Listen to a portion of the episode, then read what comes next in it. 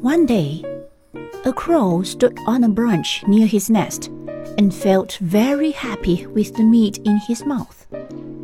At that time, a fox saw the crow with the meat.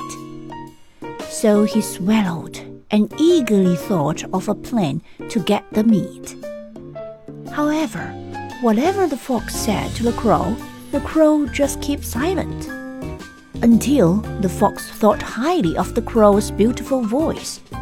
The crow felt flattered and opened his mouth to sing. As soon as the meat fell down to the ground, the fox took the meat and went into his hole.